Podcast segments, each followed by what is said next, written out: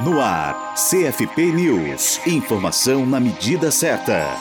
O projeto de lei 769-2015, que institui as 30 horas semanais de trabalho para psicólogas e psicólogos no país, foi encaminhado na quarta-feira, 19 de outubro, para a Comissão de Seguridade Social e Família, CSFF, da Câmara dos Deputados. A deputada federal Laura Carneiro, PMDB do Rio, será a relatora. No dia 21 de outubro, iniciou-se o prazo de cinco sessões para que os parlamentares e as parlamentares daquela comissão apresentem emendas à propositura. O projeto foi reapresentado pelo deputado Felipe Bournier, PSD Rio, em 17 de março de 2015, após o Congresso Nacional votar pela manutenção do veto presidencial 31-2014, barrando o projeto de lei 3338-2008, que instituía as 30 horas semanais sem redução salarial. A categoria conta com leis municipais e estaduais em que psicólogas e psicólogos têm jornadas de trabalho de 30 horas ou menos. Do total de 303 votos dos deputados presentes na sessão de 11 de março, 205 votaram pela derrubada, 95 pela manutenção e 3 se abstiveram de votar. Conforme a Constituição Federal, seria necessária a maioria absoluta da Câmara dos Deputados, ou seja, no mínimo 257 votos. Com isso, a votação não seguiu para os senadores, dos quais 41 precisariam votar para a derrubada do veto. A luta pelas 30 horas tem sido constante da parte do Conselho Federal de Psicologia, CFP, e do Sistema Conselhos de Psicologia, que vem realizando diversas articulações e mobilizações em torno da matéria. Para a Rádio Psi, André Almeida.